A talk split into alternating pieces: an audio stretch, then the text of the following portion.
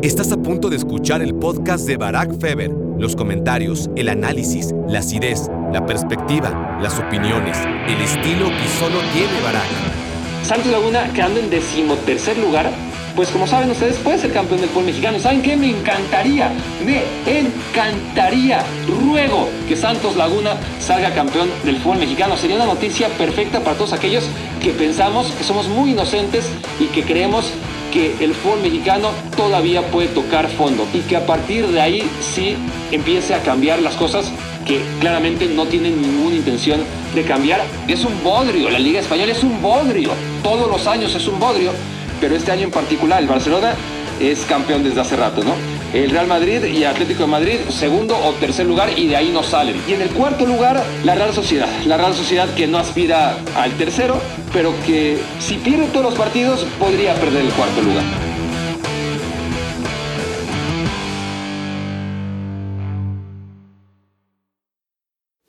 Hola, hola, hola, bienvenidos a Me Quiero Volver Chango. Déjenme, me acomodo bien. Gracias por hacerme su cómplice para matar el tiempo. Hoy es martes a la hora que estoy grabando esto y es mediodía. Está jugando el Barcelona contra los Asuna. Hay partidos que decido no ver. Veo muchos partidos, pero hay unos, tengo mis propias reglas, ¿no? No veo partidos de pretemporada, a menos de que esté trabajando en ellos, no veo partidos de pretemporada. No veo partidos de copa a mitad de semana cuando se está jugando una fase, primera fase, segunda, o sea, previa a los cuartos de final, a menos que sea un clásico, ¿no? Que se enfrenten rivales en octavos de final o, antes, eh, rivales importantes, pues ahí sí lo veo, ¿no? O si estoy trabajando en uno de esos partidos, pues también.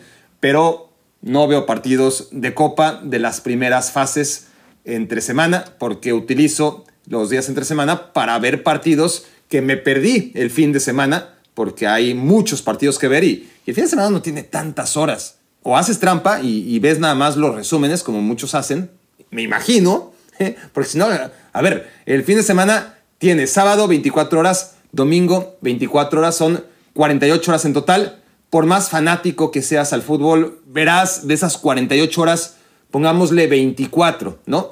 Y de esas 24 horas, pues supongamos que el más enfermo le adelanta y, lo ve a doble velocidad y en lugar de invertirle 90 minutos a cada partido, le invierte, pongámosle 60, ¿no? Para ponerle idas al baño y demás. Pues de todas formas son 24 partidos el fin de semana para los más enfermos de todos, ¿no? Y aún así, pues la Liga Española tiene 10 partidos y la Liga Italiana otros 10 y la Inglesa otros 10 y la Liga de Francia otros 10 y la de Alemania 9 y la mexicana, eh, en fin, o sea, son mucho más de, de 24 partidos. Entonces, hay gente que dice que lo controla todo y que lo ve todo, pero eso es imposible. no viven en un mundo distinto al nuestro, entonces que no les vendan humo. Yo lo que hago es ver 14, 15 partidos. No los puedo ver todos el fin de semana porque tampoco puedo dedicarle 24 horas de las 48 horas del fin de semana a ver partidos, pero sí que me encargo de ver 15 más o menos, de los cuales quizás veo 8 o 9 el fin de semana y luego veo seis, ¿no? los que faltaron entre semana. Ahora mismo estoy en una fase de relajación, de relajación porque dentro de mis reglas para no ver partidos son pues aquellos en los que no se está jugando nada porque es pretemporada, aquellos en los que hay una brutal distancia entre la calidad de los equipos y además que están jugando con suplentes porque es un torneo de copa en las primeras fases, o partidos de post-temporada o, de pre-pretemporada, porque la post-temporada se puede confundir en el término con los playoffs, ¿no? Con las liguillas. Aquí es como una pre-pretemporada. La pre-pretemporada del Barcelona, ¿no? Por ejemplo, que ya no se está jugando nada, nada. O sea, ¿para qué vas a ir al Barcelona? Para ver si Lewandowski queda campeón de goleo, ¿no? Qué hueva, honestamente. Prefiero grabarme, quiero volver chango mil veces. Real Madrid un poquito más de interés pues porque está preparando, ¿no? Está condicionando este final de temporada en donde tiene que jugar una final de Copa del Rey y un par de semifinales de Champions League y probablemente una final de Champions League Pero es que el Real Madrid tampoco nos da pistas, nos engaña cada partido, ¿no? Eh, eh, es el mayor embustero del mundo el Real Madrid, porque si juzgas al equipo en sus aspiraciones europeas por lo que dejan ver en liga, estás frito, estás perdido, no tienes ni idea, no tienes memoria o no aprendes, ¿no? Entonces casi que es mejor no ver los partidos del Real Madrid cuando ya no se está jugando nada, ¿no? Y entonces ahora mismo no estoy viendo el Barça Osasuna y saben que probablemente tampoco vea el Real Sociedad Real Madrid. Ahí sí medio me voy a interesar más, honestamente, pero, pero no pienso ver el partido, les adelanto. Desde ahora veré un resumen y, lo cacharé en algún momento del día para ver si, si hay algo que, verle, sobre todo a la Real Sociedad. Que es que ese es el tema, ¿no? Este, la Real Sociedad, ¿qué le voy a dar a la, Real Sociedad si ya tiene asegurado prácticamente su boleto a la Champions League? Es un bodrio, la Liga Española es un bodrio. O sea, honestamente me, me exaspera porque todavía faltan muchas jornadas y esto ya está así desde hace varias. Y el Barcelona ya sabemos que va a ser campeón. Y el Real Madrid ya sabemos que va a ser segundo o en el peor de los casos tercero. ¿Y qué más da si es segundo o tercero? Tampoco es primera vez que van a quedar tercer lugar, ¿no? Por debajo del Barça y, y del Atlético de Madrid. Les pasa mucho. Antes, en la Champions League, algunos acordarán, porque no fue hace tanto tiempo, el primero y el segundo clasificaban directo. El tercero ya tenía la amenaza de quedar fuera en la fase previa, ¿no? Porque tenía que jugar en la fase previa, que independientemente de que quedara o fuera o no, de que le dieran o no el susto, pues ese tercer lugar de España, de Italia, de Inglaterra, pues tenía un par de semanas menos de descanso, ¿no? Porque tenía que jugar ese partido eliminatorio en agosto. Y eso, pues obviamente, si a los jugadores algo les afecta, es como a todos, tener dos semanas menos de vacaciones. Y sí que se jugaban mucho entre ser segundo y tercer lugar. Eso ya no pasa gracias a, las amenazas de los equipos grandes y la Superliga y la UEFA que ha tenido que ir cediendo y abriendo cada vez más cupos y dándole más cupos directos a las grandes ligas, a pesar de que no se lo han merecido, quedando fuera muchas veces los terceros o cuartos de las grandes ligas de Europa habían quedado fuera en la fase previa y, y de todas formas, pues no fue por rendimiento, no fue porque, ¿sabes qué? De todas formas pasan siempre, vamos a darles el acceso directo a los cuatro mejores de España, de Inglaterra y de Italia. No, ni madres, quedaban fuera. Pero por eso mismo pues presionaron los equipos de las grandes ligas para que ya no tuvieran que jugar ese partido previo. Y ahora como resultado tenemos que la Liga Española es un bodrio. Todos los años es un bodrio, pero este año en particular el Barcelona es campeón desde hace rato, ¿no? El Real Madrid y Atlético de Madrid, segundo o tercer lugar, y de ahí no salen. No hay ni la menor amenaza de que puedan ir al primer lugar o que puedan caer al quinto. Y en el cuarto lugar, la Real Sociedad. La Real Sociedad que no aspira al tercero, pero que si pierde todos los partidos, podría perder el cuarto lugar. Es decir, en un escenario en el que la Real Sociedad pierda sus seis partidos o, la gran mayoría de los puntos que tiene que disputar, pues sí, el Villarreal está a cinco puntos. El Betis está a nueve puntos del cuarto lugar. O sea, no, qué hueva. Qué hueva la Liga Española, de verdad. Y el mismo Villarreal, ¿no? Tiene un colchón importante sobre el Betis, ¿no? De, cuatro puntos, esto es del quinto al sexto lugar, como hay cinco puntos del, del quinto al cuarto. O sea, también el quinto lugar está fijo ya, ¿no? Salvo catástrofe, sabemos quién va a ser el uno, quién va a ser el dos, el tres, quién va a ser el cuatro, quién va a ser el cinco. Y apenas en el número seis, cierta emoción, si se le puede llamar emoción, a ver quién acaba en sexto lugar, entre el Betis y el Athletic.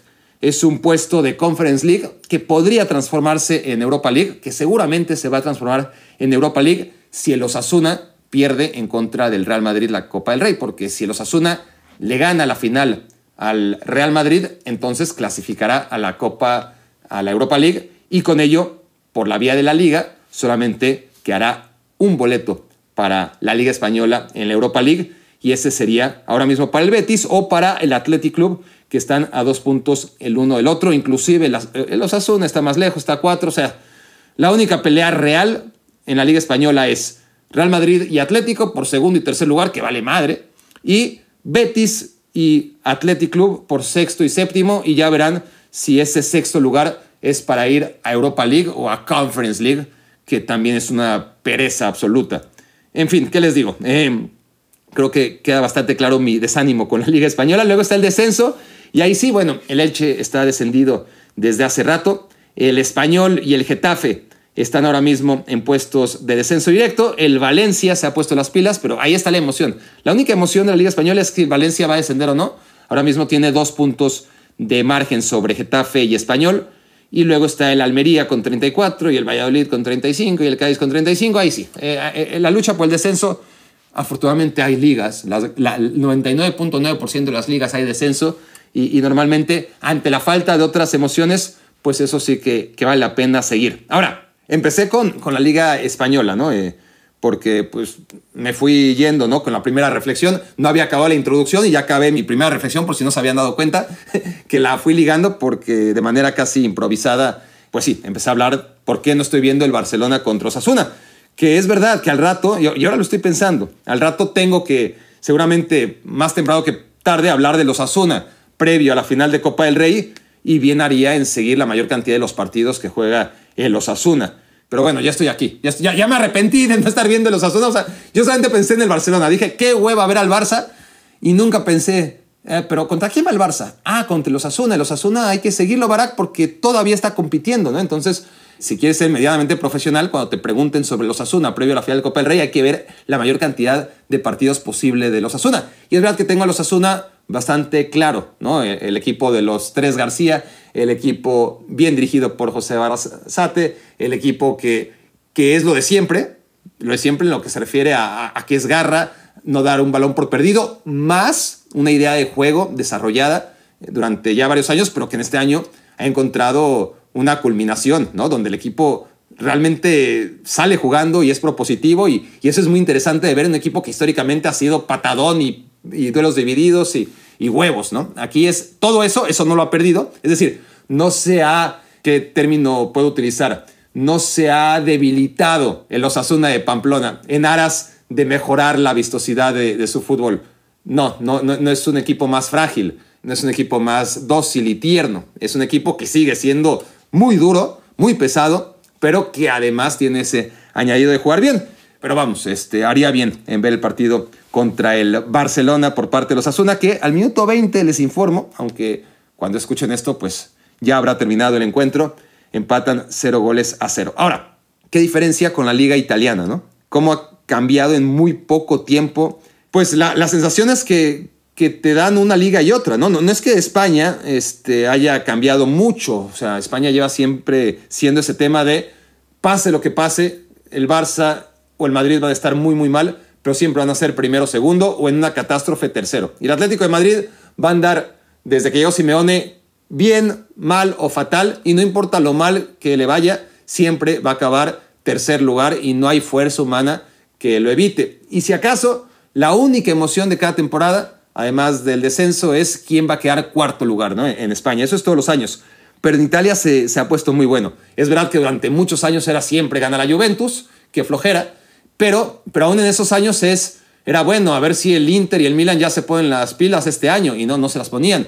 Entonces, cuando el Inter y el Milan no se ponían las pilas y esto duró más de un lustro, seis, siete años en que no se metieron entre los cuatro primeros, había equipos que lo aprovecharon, ¿no? Y, y ahí estaba la Roma, ahí estaba el Napoli, ahí estaba la Lazio, ahí estaban, bueno, la Atalanta en distintos años para acompañar a la Juventus a la Champions League. Y es el tema que no tiene España. España, pues cuando echan la flojera el Real Madrid o el Atlético de Madrid o el Barcelona y no dan una, de todas formas, cuando no dan una, acaban siendo los tres mejores de España. En Italia no, en Italia se relaja la Juventus y adiós, adiós puestos de Champions League. El Milan y el Inter, ¿cuántos años, no? Quedaron fuera de la Champions. La Atalanta, más allá de que, venía compitiendo durante varias temporadas en la élite, pues aguantó bastante y aún así de todas formas, jugando un fútbol mucho menos vistoso, readaptándose de manera brillante desde mi punto de vista a las necesidades del equipo y a las fragilidades que venía exhibiendo ya con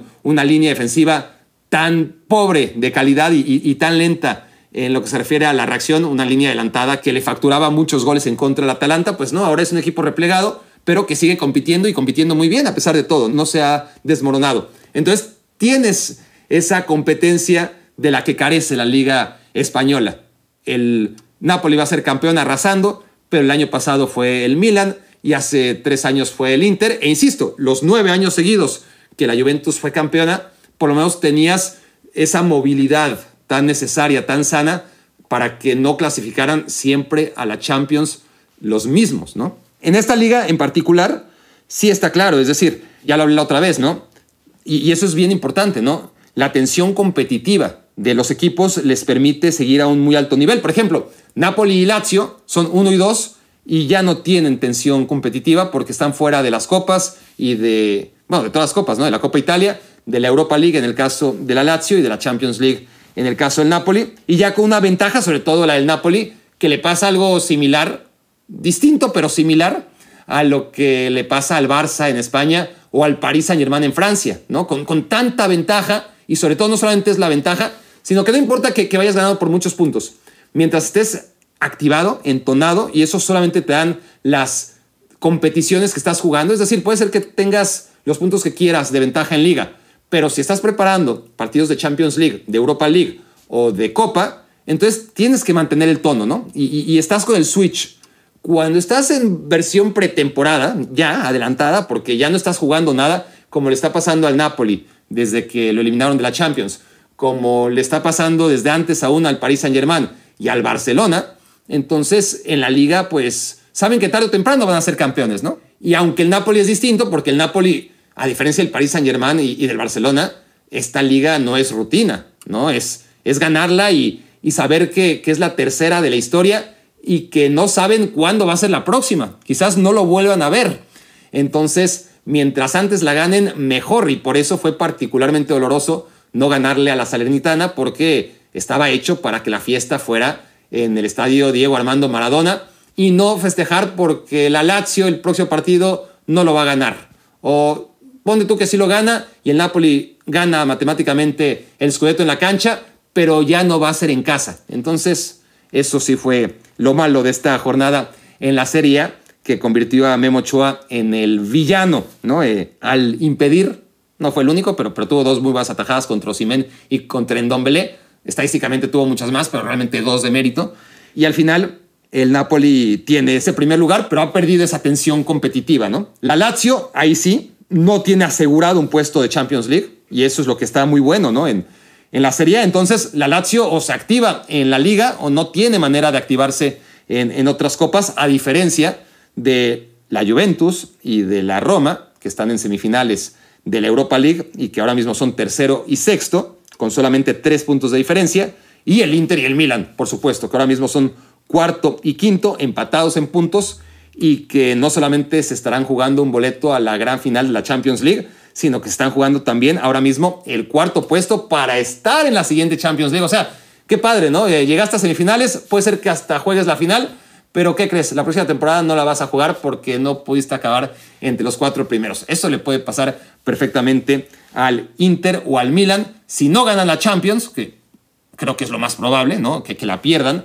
aunque ya he dicho aquí que, que, no hay que dar por sentado para nada que, que el Manchester City o el Real Madrid serían los campeones. Si el Real Madrid llega a la final, sí. Si el Real Madrid, olvídese del Milan y del Inter, pero si llega el Manchester City, yo creo que todavía hay cosas que decir de, de esa final, pero lo normal es que no la gane el Milan y que no la gane el Inter, ¿verdad? Eso sería lo normal. Lo, otro sería sorprendente. Y si no la ganan, pues eh, más les vale o bajar a la Juventus, que con la recuperación de esos 15 puntos que le regresaron, ya tiene 60 y está 3 puntos encima del Inter y el Milan, o también pueden quedar fuera los dos, porque hay un triple empate entre Inter, Milan y Roma con 57 puntos. Estamos hablando del cuarto, quinto y sexto. Y que la Atalanta está a dos puntos de todos ellos y que faltan seis jornadas por disputarse. Aquí no está el desmadre de la Premier League, que ya hablaré de la Premier League, pero la Premier League nunca sabes bien, es como eh, en el béisbol, ¿no? Que, mejor tienes que sacar el porcentaje de, victorias contra derrotas, porque siempre hay equipos que tienen más partidos que otros. Ahí tiene un desmadre con el calendario impropio de, de la mejor liga del mundo, ¿no?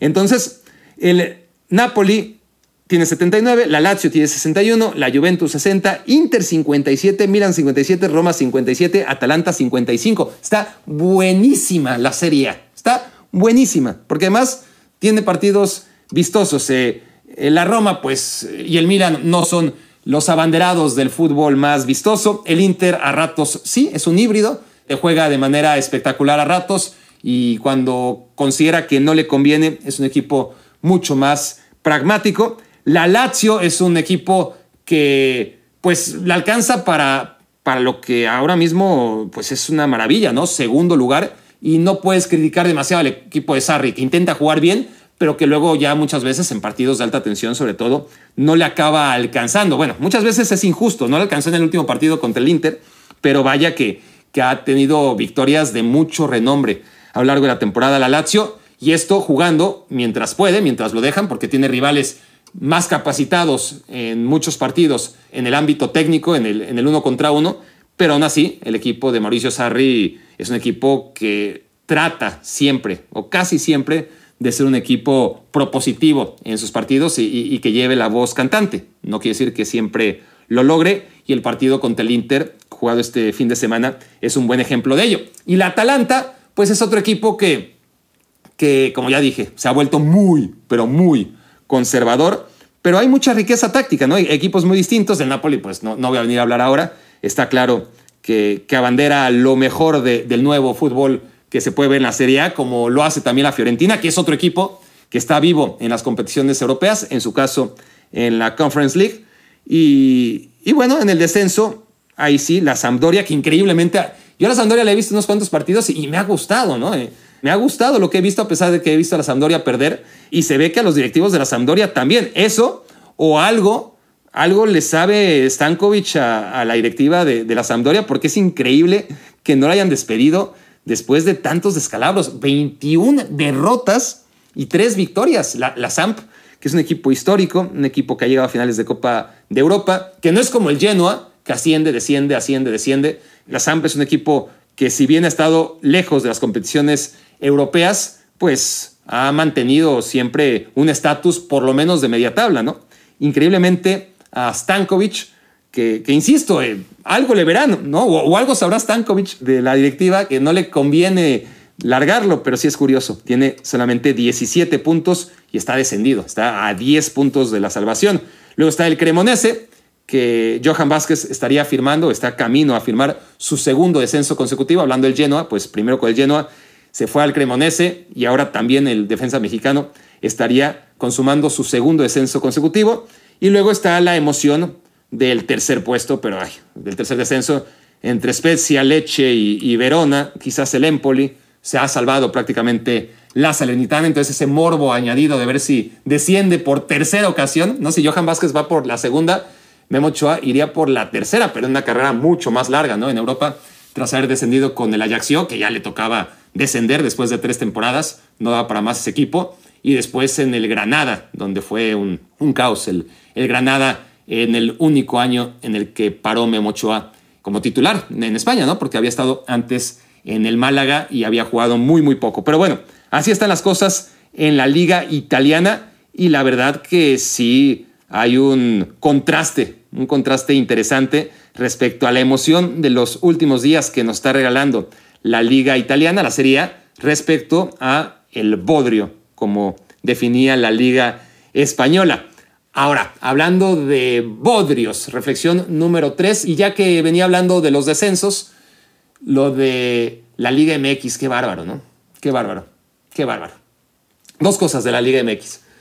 La primera, bueno, ya, que hablé de los descensos, es que claro, desde hace mucho en, la Liga Mexicana no hay descensos, y antes cuando sí había, lo, lo maquillaban, hacían un porcentaje, en el que juntaban las últimas seis temporadas. Para aquellos que habían jugado seis temporadas, los que venían ascendiendo y tenían menos colchón se jodían, porque una temporada en la que quedaran en la tabla general después de dos torneos en el lugar número 14, pues era suficiente como para en el porcentaje descender. Estaban más que protegidos. Cuando todavía no desarrollaban ese récord mundial de cinismo, los dueños de los equipos de primera división en el fútbol mexicano tenían ese terrible sistema de, de porcentaje en el que solamente descendía uno, o sea, aparte de que tenía que sufrir el recién ascendido cuando podía ascender, primero, primero tenía que ascender, ¿no? Tenía que, que cumplir con el libro de requisitos más exigente que en cualquier otra parte del mundo. Para la pinchurrienta Liga MX había un libro de requisitos que sobre todo se referían a las condiciones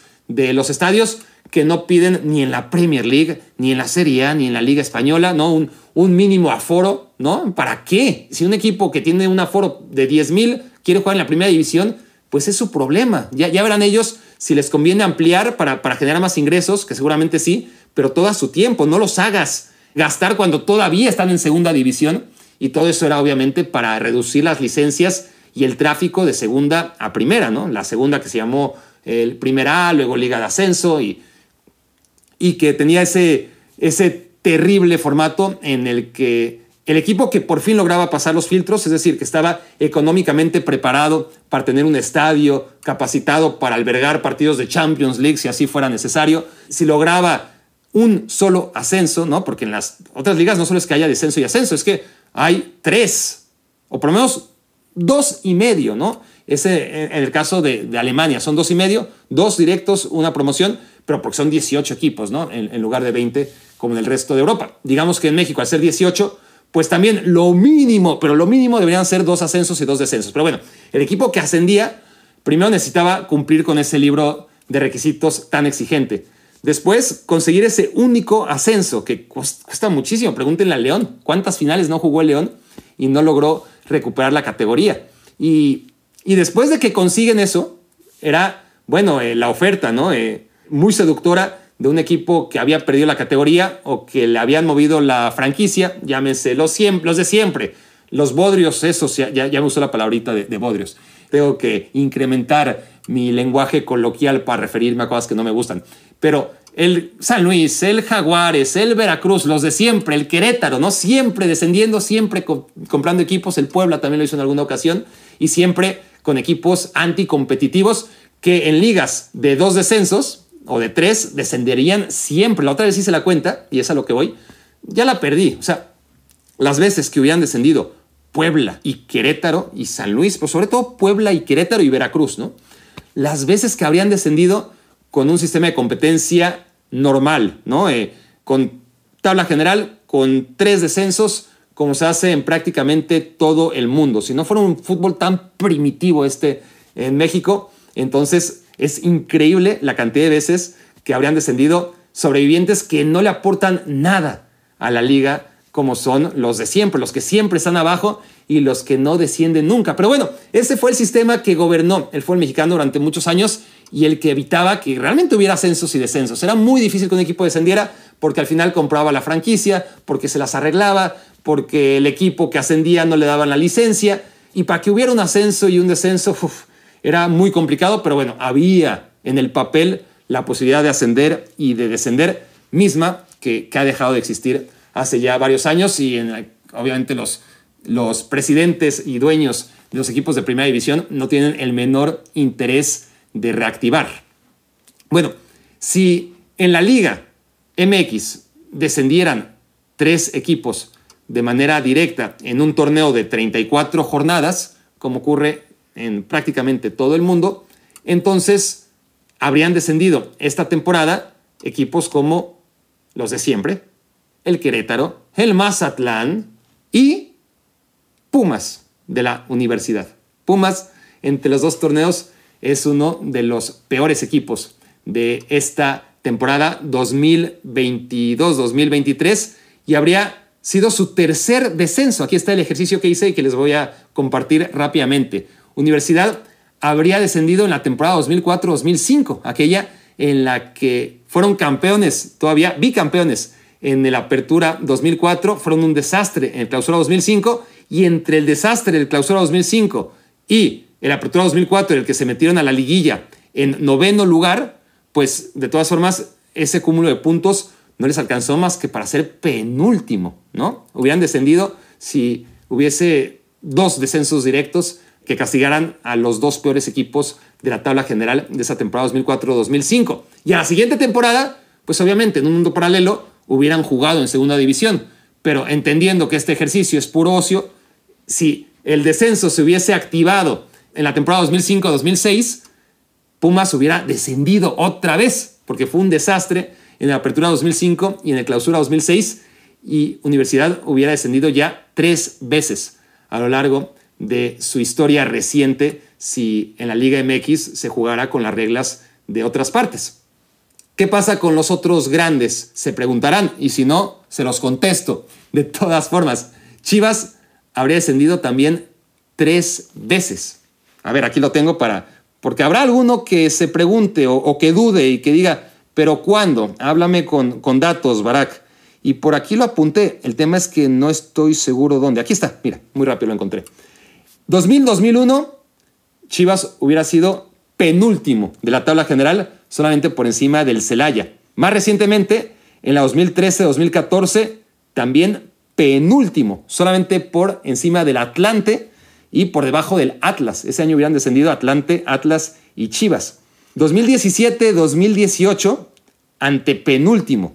Ahí, digamos que, para no pedir tres descensos directos, digamos que como en Alemania, ¿no? Son 18 equipos, dos directos y uno a la promoción. Pues se hubiera ido a la promoción como antepenúltimo, solamente por encima de Lobos WAP y de Veracruz. Tres descensos tendría el Guadalajara solamente tomando en cuenta desde el año 2000, así de dramático.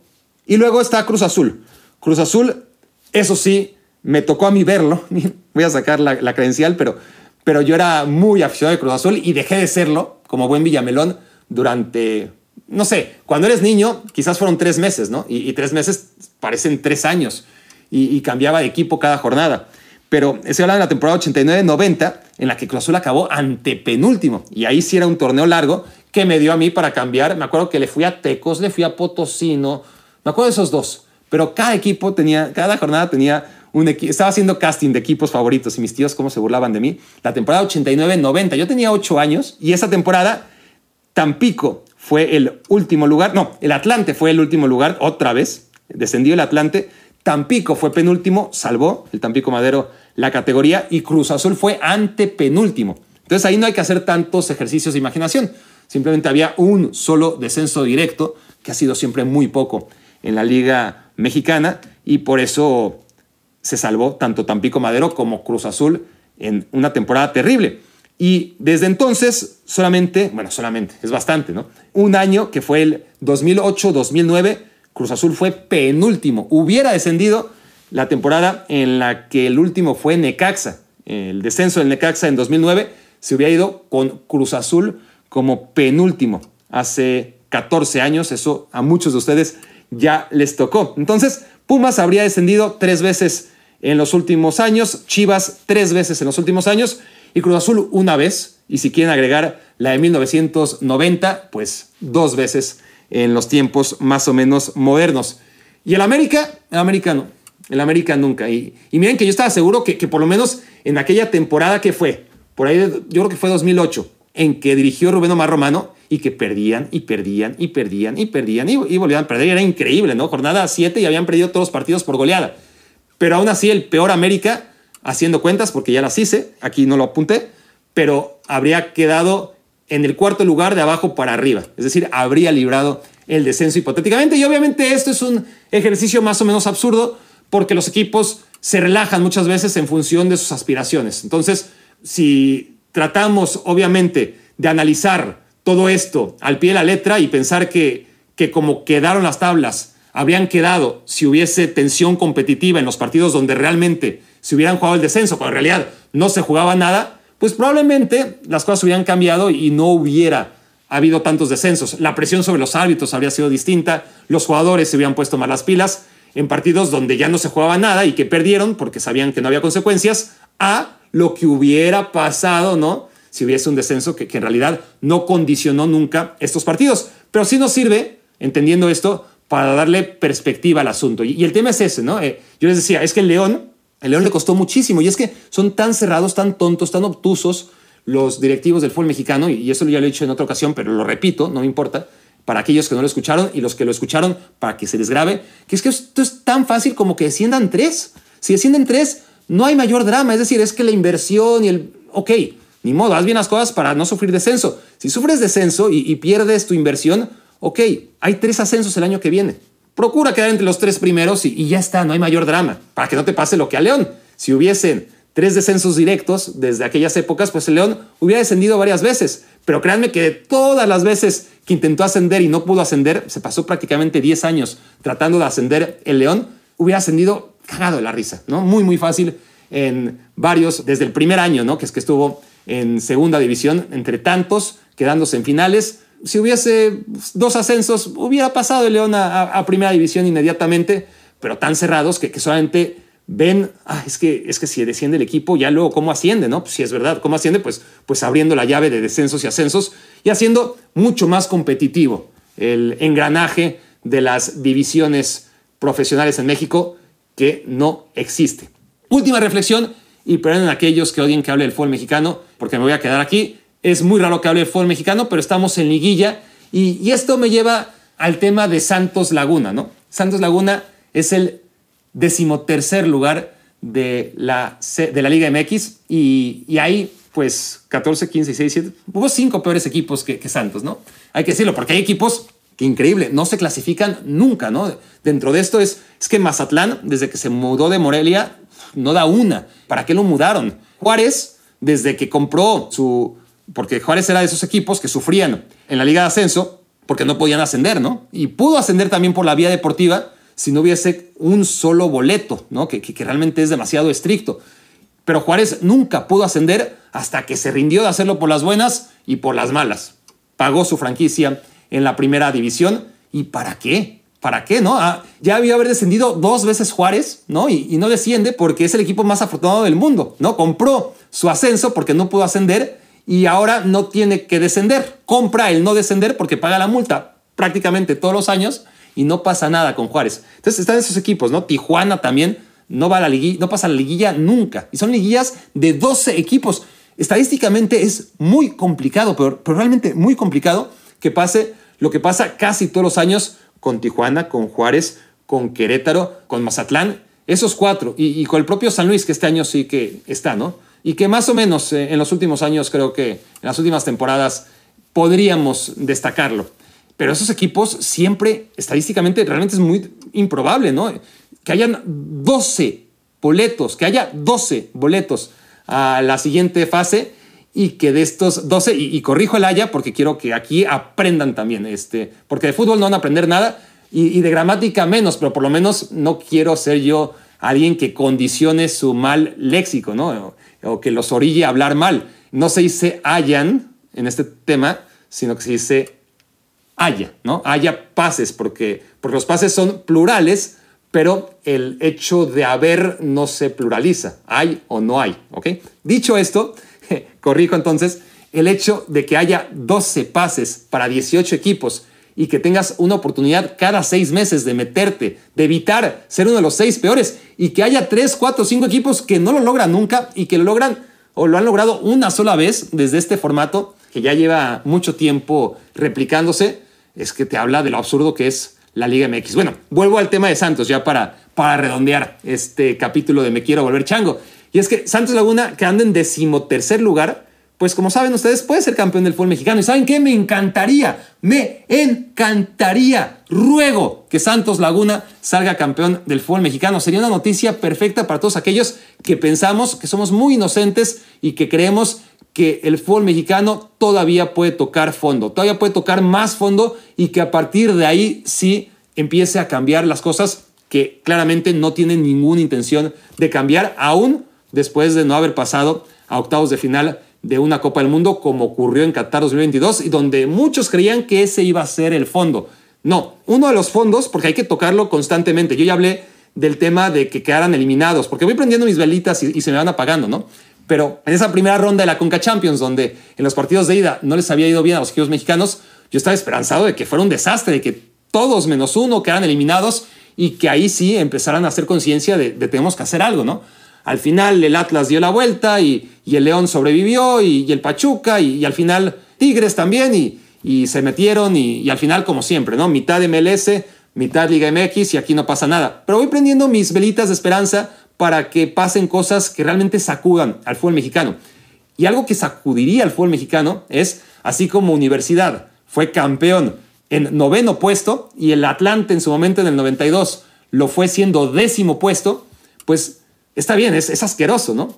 Pero que un equipo que quede 13 de 18 pueda ser campeón del fútbol mexicano, porque además tiene con qué, ¿no? Tiene buenos jugadores. Tiene a Correa, tiene a Bruneta, tiene a Preciado, tiene a Acevedo. Creo que Doria está lesionado o no, eh, le he perdido la pista, eh, honestamente, pero, pero tiene sin duda Santos buenos futbolistas. Puede salir campeón, es muy remoto porque están jugando de la patada, pero podrían ganarle a Pachuca en una de esas, podrían llegar a la liguilla y, y, y ganarle a Monterrey, no sería un escándalo, sí, sí lo sería, pero, pero vamos, no sería algo que pasara por primera y única vez en la historia del fútbol mexicano, y Santos puede ser campeón. ¿Y por qué quiero que sea campeón? Porque imagínense que le dé la vuelta al mundo la noticia. En estos tiempos la noticia le da la vuelta al mundo. Antes, si el Atlante era campeón siendo décimo, no se enteraba nadie. Si, si, Pumas era bicampeón después de quedar noveno, era bueno, quedó 9 de 18 y no era algo que se viralizara como ahora sí se puede viralizar el tema, ¿no? Con las redes sociales de que un equipo que es el sexto peor, ¿no? Que quedó sexto de abajo para arriba, sea campeón, como podría ser Santos. Seríamos el asmerreír hasta en Burkina Faso, ¿no? E, eso no puede pasar en las ligas de los países menos desarrollados y más precarios. Eso solamente podría pasar en la Liga MX.